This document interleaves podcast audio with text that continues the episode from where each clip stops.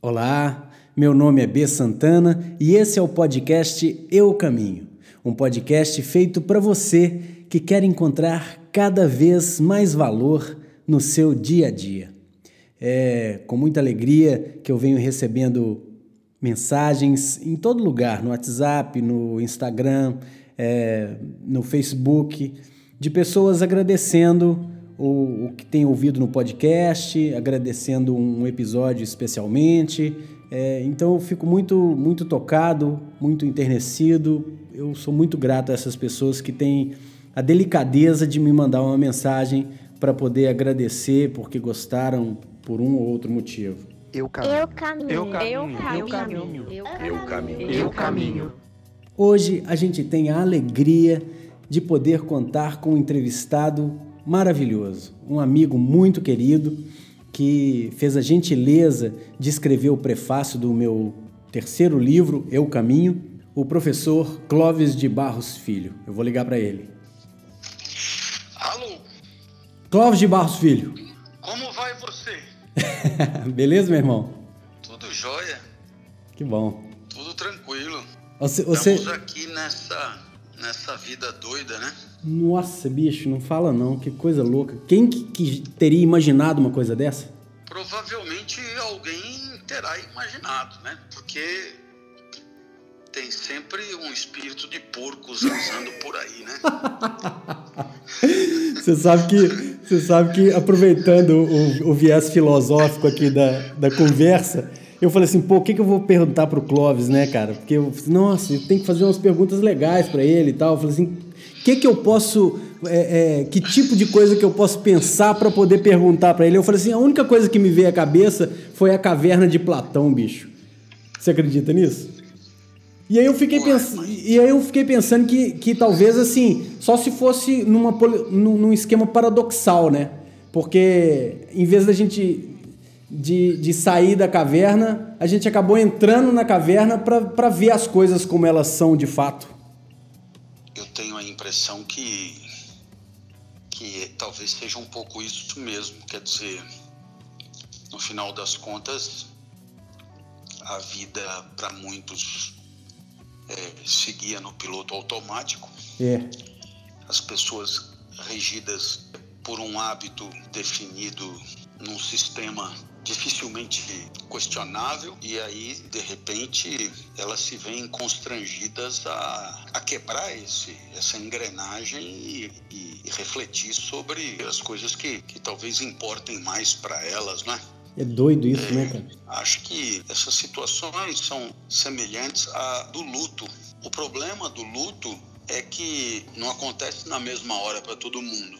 Como o luto ele, ele é vivido de maneira muito muito pessoal, muito singular, rapidamente as reflexões que o luto enseja se dissolvem de novo na convivência com todos aqueles que que não estão enlutados, né, que continuam rodando.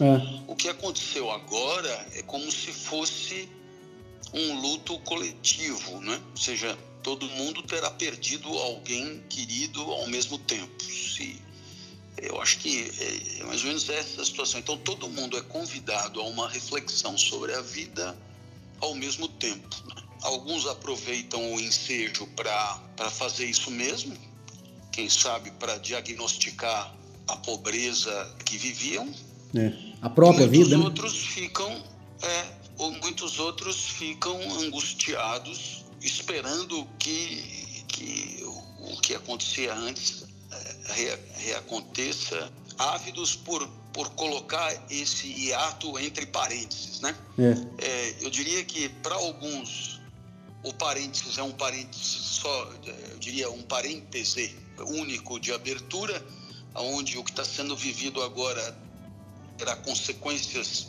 é, doravante, é, é, indefinidamente, e para outros não.